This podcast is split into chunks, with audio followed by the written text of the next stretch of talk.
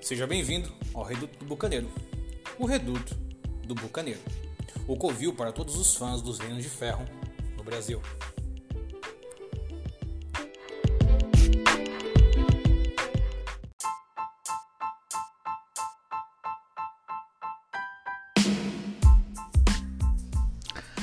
Olá, meus queridos amigos bucaneiros. O papo que eu vou ter hoje, ele acaba servindo de introdução a tudo que nós conversaremos nos dias a seguir. É... Por quase 20 anos, a Private Press tem construído o seu material, tem produzido o seu material e ao longo de 20 anos, muitas dúvidas sobre o mundo macro, sobre a cosmologia do cenário existiram e rondaram ali a vida dos personagens, dos jogadores, dos grupos, e isso fazia parte da sua história. Porém, quase 20 anos depois, o cenário passou por uma espécie de apocalipse, ajuste de contas finais, enfim houve um grande evento chamado The Claiming, né, a reivindicação, que foi a invasão dos infernais dentro de Caen, né, o mundo material dos homens.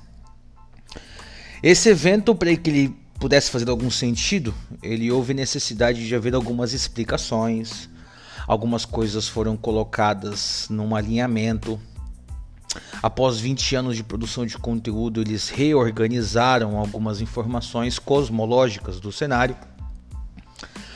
É importante lembrar que o Matt Wilson ele informa no começo do Oblivion que tudo isso estava dentro dos seus planos.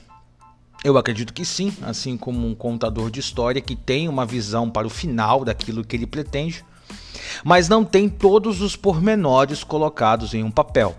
Ele tem uma ideia grande sobre aquilo, uma ideia um pouco vaga sobre aquilo, e, e ao longo do tempo, durante o processo de escrita, isso vai sendo desenvolvido. Houve um dia um grande jogo que também passou por isso, né? É, moldador da cultura pop dos anos 90. É, o famoso jogo Vampira Máscara e os seus primos do mundo das trevas também fizeram algo parecido. O jogo nasceu com uma proposta judaico-cristã com a ideia de uma espécie de apocalipse vampírico. E os seus primos também o tiveram, então nós tínhamos a Gerena, o Apocalipse, a Ascensão. Todos os jogos tinham uma espécie de acerto de contas finais onde as coisas seriam colocadas preto no branco. Como todo final de qualquer produto que possui mais de 10 anos, qualquer seriado com 10 temporadas, qualquer série de livros que tenham sido lançados vários, o final nem sempre agrada a todo mundo. Você tem uma quantidade quase infinita de possibilidades. E o escritor, o produtor, precisa escolher algumas coisas. Quem jogou por muitos anos uma campanha longa sabe, você precisa encontrar um final para aquilo. E algumas coisas precisam ser ignoradas, outras precisam ser dadas mais foco e outro menos foco. E nem sempre o final é tão bom quanto o começo, exceto quando aquilo que está sendo contado é uma adaptação de uma obra que já existe. Por exemplo, o Poderoso Chefão 3 não é tido como o melhor dos filmes, perto do 1 e do 2. Exterminador do Futuro, a mesma coisa. Matrix, a mesma coisa. Qual é a diferença deles? Por exemplo, O Senhor dos Anéis. Porque já estava escrito, já havia um livro, era um material de adaptação. Dito isso, é importante lembrar que esses eventos finais eles lidam com a cosmologia grande do cenário. E o que, que eu quero dizer com isso? É importante separar um, o que você jogador conhece, dois, a grande cosmologia do mundo, três, o que algumas pessoas muito importantes do cenário conhecem e quatro, o que, que as pessoas normais sabem sobre aquilo. O cenário de Reino de Ferro é um primo do seu jogo de Wargame, tanto War Machine quanto Hordes. Nós sabemos que o cenário iniciou desde o seu lançamento em 602 dentro do cenário, né, no, no, ano cosmológico cronológico do jogo. Ele inicia em 602 já com um evento grandioso que é a invasão de Corvus por Winter Thorn. Esse momento é o start e dali em diante é uma sequência de eventos, todos eles interligados e conectados, que culminam em quase uma guerra mundial. Nós temos algumas batalhas muito importantes dentro desse evento, né? A Batalha do Templo de Garrod, a segunda invasão da Floresta dos Espinhos, alguns eventos da, da tomada de Eisenberg e a queima de dois rios. Então nós temos a invasão de, de Sul e invasão de Cáspia, a morte de Voile. Nós temos alguns eventos muito marcantes que estarão com certeza nos livros de história, nos livros de história de Moria. Mas existe uma outra caralhada de eventos que a maioria das pessoas não sabe, ou se sabe ou ouviu falar apenas o grande evento. Por exemplo, ah, eu sei que tem uma ponte grande de Signar muito importante que foi explodida. Algumas pessoas dizem que foram por menitas, ninguém sabe ao certo, mas eu colhi as consequências disso porque o comércio ficou ruim. Ponto final, parágrafo o nome do envolvido, o nome da célula radical de Menitas, ah, os motivos que eles tinham, o conflito que aconteceu por menores, isso só, só tem sentido para as pessoas que estão inseridas naquela realidade, estudiosos da guerra, pessoas que eram superiores ou inferiores ou estavam envolvidas. Para essas pessoas em especial, elas sabem exatamente o que acontece. Se você for analisar de uma forma muito simples, tá? Imagine que dentro de uma cidade há um conflito amargo entre polícia e, e criminosos e o, o, governador da cidade ou até mesmo o prefeito manda uma unidade da polícia militar ir lá e entrar em um determinado conflito. Estamos falando de uma coisa super micro, tá? Uma cidade. E às vezes o prefeito da cidade não sabe o nome de todos os policiais que participaram, nem os pormenores da ação.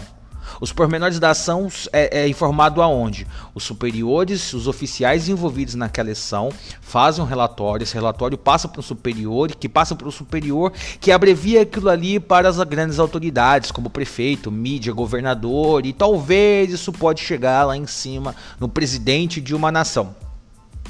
Caso haja um, um, severo problema com aquilo, aí sim vão ser levantados o nome de todas as pessoas, aquilo vai ser avaliado de diferentes pontos de vista e assim vai ser avaliado. Porém, para 99,9% da população, isso não importa. Você só quer que o problema seja resolvido. E isso é muito importante de ser separado quando nós falamos de cosmologia de cenários, eventos cataclísmicos gigantescos, Uh, e para mim o maior exemplo que fica disso é A Fogo das Bruxas e o romance que acontece em seguida ao Fogo das Bruxas chamado Peças sobre o Mapa. Todo mundo sabe que no final do Fogo das Bruxas, os personagens jogadores ajudam Alexia, que é uma jovem de 16 anos, portando um item Orgoth de poder absurdo, a erguer um exército de mortos-vivos para impedir a invasão de uma raça alienígena governada por um ex-rei deposto. Perfeito? Perfeito. As pessoas. Agora, pense que nem mesmo o rei sabe os pormenores do que aconteceu. Quando eles estão na conversa, né, conto peça sobre o mapa, tem uma pessoa que fala: dizem que quem impediu Winter foi um exército de mortos-vivos erguido por uma por uma jovem de 16 anos. Eles desdenham, eles pulam o assunto e fazem de conta que isso não aconteceu. Mas um fala: tente encontrar quem foram as pessoas que ajudaram isso e deu o título de Cavaleiro de Signa. É muito legal que o pessoal até brinca que esse título perdeu um pouco de valor nos últimos anos é, de Mori.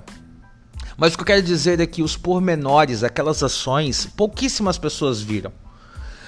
De um lado você tem uma raça alienígena violenta invadindo a cidade, do outro lado você tem um exército de mortos-vivos invadindo do outro. Você acha que o camponês ele tá na rua presenciando e assistindo o que acontece? Se ele tiver coragem, ele assistiu alguma coisa pela fresta da janela. E a informação popular do que aconteceu vai levar vários dias depois. Pense que nós tivemos aí, nós estamos passando por um momento seríssimo da pandemia mundial. E mesmo meses depois do primeiro caso acontecer na China e, e o, a grande catástrofe que aconteceu na Itália, a gente no Brasil ainda não tinha acesso às informações reais, a gente ainda achava que era uma coisa menor, a gente ainda brincava um pouco sobre o evento, acreditava que era uma, uma brincadeira, tinha muitos memes, não achava que ia ser tão sério quanto foi. E hoje, na, na presente data, uh, o Brasil está com recorde de mortes mundiais, passando 4 mil pessoas. Enfim, o que, que eu quero dizer com tudo isso? que você precisa separar os grandes mistérios do que as pessoas têm acesso à informação. E é possível que nem mesmo a pessoa que pesquise tudo sobre o assunto saiba sobre aquilo. Uh, os eventos finais de Reino de Ferro eles foram descritos em uma sequência de contos chamado Hengin Hold Scrolls. Uh, Hold é um lugar importante desde a invasão dos Orgoths, isso sempre existiu desde o livro do Guia do Mundo. Se você procurar, tá lá Hengin Hold dizendo lugar. Ele é acima de Hamark, ali na, na, na costa oeste de Signa. E eles criaram um personagem chamado Eremita de Hold. Ele era um buscador, um seeker, né? Que é um Iosano que viaja o mundo em busca de qualquer tipo de informação que possa ajudar uh, os desvanecidos e os, né, o, o, o, toda a catástrofe que se abateu sobre os deuses Iosanos. E esse eremita, ele foi, ele encontrou esse lugar e lá ficou. Ele percebeu que o seu sentido de previsão começou a aumentar enquanto ele estava lá e ele tomou esse lugar como lar e começou a escrever. E após ter escrito muitos scrolls, ele mandou alguns desses textos e dessas profecias para pessoas, fez visita para outras pessoas. Alguns acreditavam que ele era importante, outros não acreditavam, alguns acreditavam que era apenas um rumor. Então tudo foi uma grande, é, uma ação acontecida por baixo dos panos para algumas pessoas. Ele se encontrou com a líder dos Criels do, dos emaranhados, mas não com todos os Criels e não com todos os Trolloides. Então, se essa líder dos emaranhados não tem voz entre os Trolloides, pouco importa ter a aliança dela. Então isso é uma das primeiras coisas que é importante ser lembrado. Os humanos estavam lutando a sua guerra sem saber exatamente o que estava acontecendo e um profeta avaliou algumas coisas. Até mesmo esse profeta, pelo que ele escreve em primeira pessoa nos textos, não coloca abertamente que ele sabe, tintim por tintim, fenômeno por fenômeno, é, é explicação por explicação. Isso está no livro, porque necessita de dar uma ordem de conclusão para o cenário, é, mas ele não sabe os pormenores. Então é aquele momento onde a gente separa a leitura em primeira pessoa da leitura do que o escritor está dizendo para você, leitor. Olha, aqui a ideia que foi essa, essa, essa e essa. Por exemplo, durante todos esses anos consumindo Reino de Ferro, nunca houve uma palavra definitiva que os Orgoth eram verdadeiramente infernalistas. Acreditavam que eles tinham poderes macabros, tinham uma feitiçaria horrenda e que eles mataram muita gente até sem necessidade, quase como um extermínio de raça, como ocorreu em alguns momentos na história humana ali, onde nós tivemos eventos né, de eugenia, de limpeza de povos. É, Porém, nos últimos textos, foi nos colocado definitivamente. Os Orgoth, eles eram servos e fizeram um acordo com uma ordem infernal gigantesca, certo? Chamado Felgoet. Em Imorin Ocidental, quem tinha contato com os infernais, como Tamar, Ecris e outros que puderam existir, tinham contato com uma outra ordem infernal chamada Ordem de Nonocrion.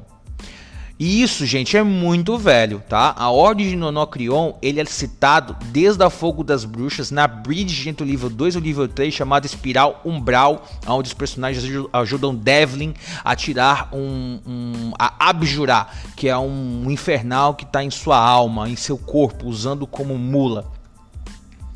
Depois na Lock and Load é falado de novo sobre a Ordem de Nonocrion. E no com 1 a Ordem de Nonocrion. E ao longo de todo o livro do Jogador e Guia do Mundo há muitas referências e relatos sobre infernais.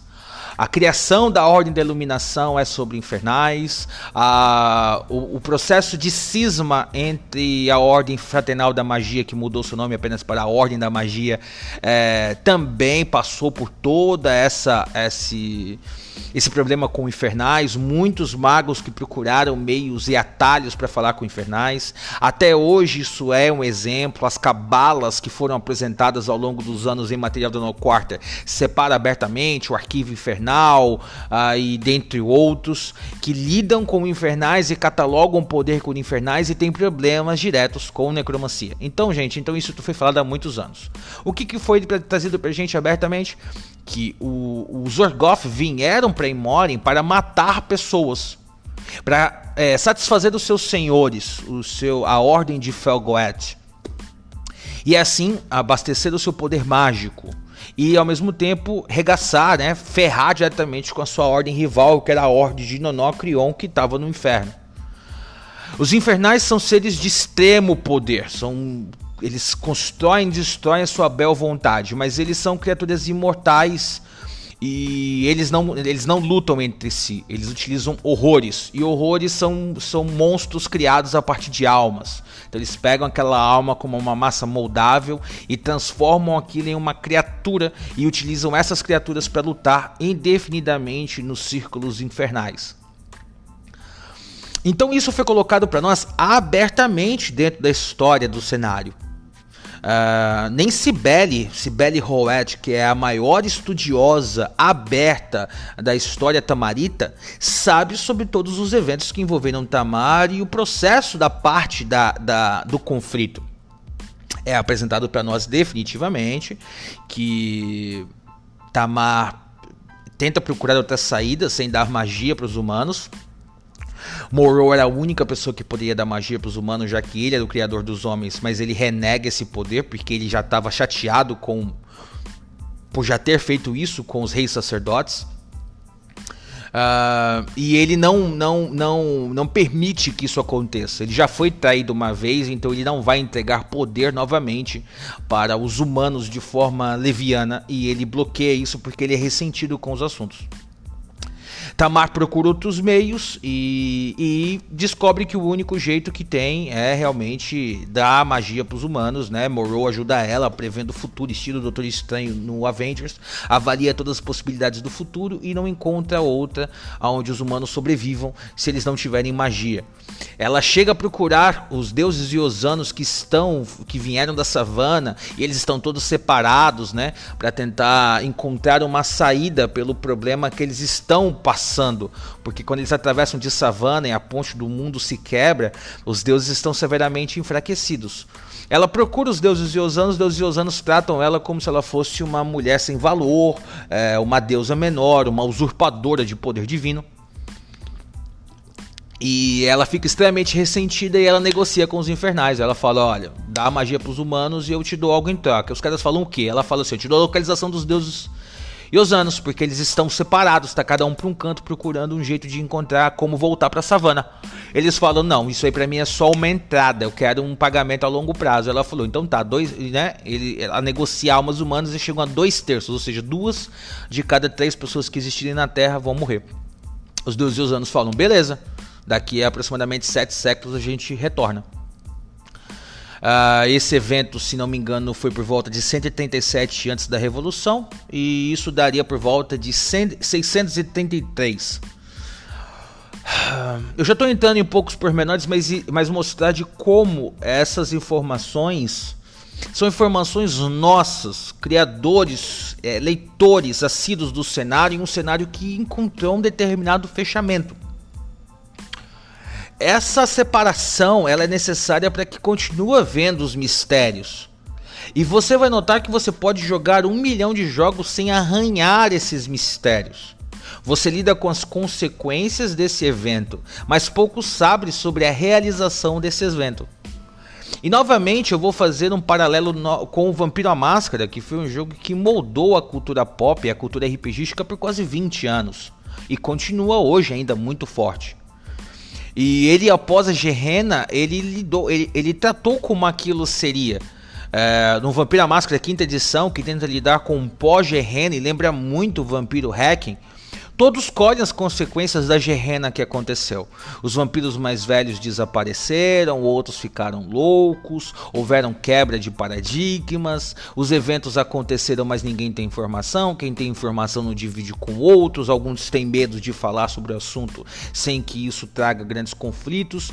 Então, em resumo, você precisa decidir se essa cosmologia, essa grande cosmologia, ela é importante para o seu jogo. Ponto. Ok. E quanto dela é importante para o meu jogo? Ok. Após isso decidir, quais são as verdades que elas não vão ser descobertas levianamente? Porque uma coisa é você descobrir, outra coisa é as pessoas acreditarem, outras coisas é você conseguir fazer algo com isso. Vou dar um exemplo, tá? Você está jogando o seu jogo de fantasia medieval tradicional. Vamos dizer que é uma fantasia bem baseada no mundo humano, tá? Bem baseada no, no medievalismo pé no chão. E vocês estão lá vivendo num tremedal de lama, andando a cavalos, com tocha na mão e tal. E de repente, vocês encontram, sei lá, um disco voador. Beleza, vocês encontraram um disco voador de outra população com um avanço tecnológico gigantesco. Tá, mas o que eu faço com isso?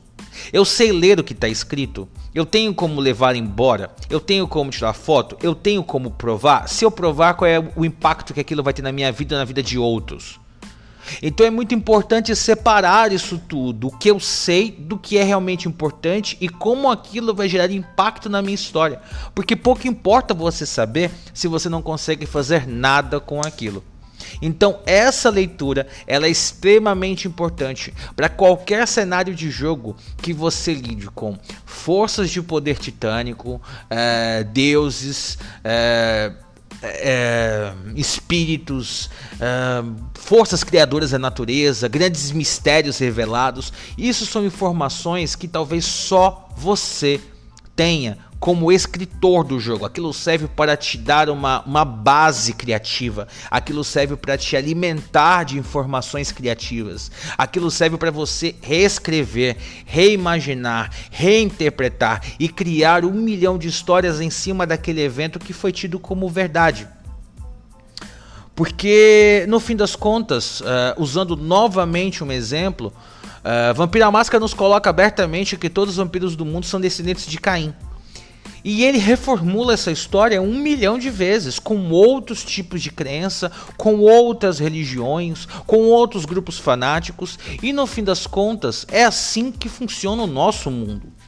Uh, para boa parte da população mundial, nós somos criaturas uh, criadas por um único Deus uh, e, e que nos formou, e tem anjos e mandou o seu filho. E existem outras vertentes, outras religiões tão importantes quanto, que têm as mesmas verdades, que se contradizem com as verdades ditas pelo, pelo judaico-cristão, e, e elas têm embasamento, e não existe um ponto final sobre quem está certo e qual é a palavra final. Então, mesmo que você, criador do jogo, criador do mundo, tenha uma palavra final, aquilo deve ser separado da história do seu jogo. Vampira Máscara, a quinta edição, lidou com isso muito bem, com a acréscimo das Lore Sheets, que são nada mais do que compêndios de informação adicional que você traz ou não para o seu jogo. Então, se você quer lidar com a origem da magia e os problemas que giram em torno de utilizar magias infernais, ótimo, traz isso para o seu jogo e apresenta para o grupo. Fala, galera, independente do que a gente vai jogar, se é cães da lei, se é foras da lei, se é piratas ou qualquer outra coisa, uh, nós vamos fazer um jogo que vai girar em torno da criação e descobrimento da magia e problemas com tamaritas e outros. Você adiciona ou tira esses traços do seu jogo para que você consiga se focar e se especializar no que é importante. Conversei com um jogador recentemente que ele lidou com o fato de incesto. É, ouvi alguns textos apócrifos aonde Tamar e Morrow não eram irmãos e na verdade eram amantes, ou eram irmãos amantes, e eles tiveram filhos. E cara, isso é tanto pode existir como pode não existir. Pode ser válido como pode não ser válido. No fim das contas, a história está aí para ser moldada ao seu jogo, à sua história, à sua imaginação, a criar novas versões daquele termo final, a colocar poréns. Alguns jogos dizem que você nunca pode descontadizer o seu personagem, o seu jogador. Muitos jogos narrativistas têm isso. Você não pode descontadizer, desvalidar o que o seu, o que o seu companheiro de jogo falou. Então ele disse: essa parede é toda azul. Você não pode dizer que é outra coisa, mas você pode colocar um mas, um porém. Ela é toda azul, mas em um dia de sol ela brilha como dourado. Então eu não, eu não desdisse o que você disse, mas eu adicionei uma informação, eu criei uma corruptela, eu brinquei com aquilo que foi informado. E isso é necessário de se fazer porque eu vou falar sobre outras coisas sobre a cosmologia do cenário, eu vou falar sobre as informações profundas da mitologia do cenário, a gente ainda vai conversar mais sobre a origem da magia, nós vamos falar sobre os Defiers, né, que são os desafiantes, que foram os primeiros humanos que viraram as costas para Menoth quando ele ainda criava os seus primeiros humanos na Terra e entregou para eles uma parcela grande de poder e essas criaturas se virar, viraram as costas para Menoth. Vamos falar sobre a origem, vamos falar sobre Morrow, vamos falar sobre Tamar, vamos falar sobre os infernais. Porém, antes de que eu inicie isso, eu preciso te dizer: não confunda as obras do mestre Picasso com o Nanasso, do mestre de obras, nem confunda alhos com bugalhos, não misture tudo dentro do mesmo balaio, ou você vai fazer uma gigantesca confusão. Reino de Ferro é um cenário gigantesco, com um grande passo na verossimilhança, e que se você fizer tudo como uma grande confusão e parecer que todos conhecem sobre todos os assuntos, você vai deixar o seu jogo infantil, você vai deixar o seu jogo confuso, e vai parecer que essas verdades elas são verdades para todos Pense novamente, se até mesmo a vida de uma divindade como Cristo, né, é, dentro do princípio cristão, foi detalhado, foi colocado, existem um milhão de informações sobre, existe dois mil anos de estudo sobre essa informação, a gente ainda não sabe sobre tudo, muitas coisas são mistérios, muitas coisas que foram faladas ainda precisam de informação, essa informação foi passada por várias mãos, então Adicione isso ao seu jogo, coloque camadas de verdades sobre verdades, coloque vertentes diferentes sobre o assunto e não confunda o que você sabe com o que você quer transparecer e o que você quer passar. Se permita adicionar uma grandíssima camada de complexidade às informações. E se lembre que antes de tudo, RPG é um jogo sobre criação, sobre imaginação. Mesmo que você respeite um cenário, o seu lore, senão não tem motivos para você jogar dentro de um cenário com todo um histórico, não existe sentido se for para você não respeitar, ainda deve ser lembrado. Brincar com aquele tema e, e, e adicionar complexidade àquele tema é parte central da criação de um jogo de interpretação de papéis.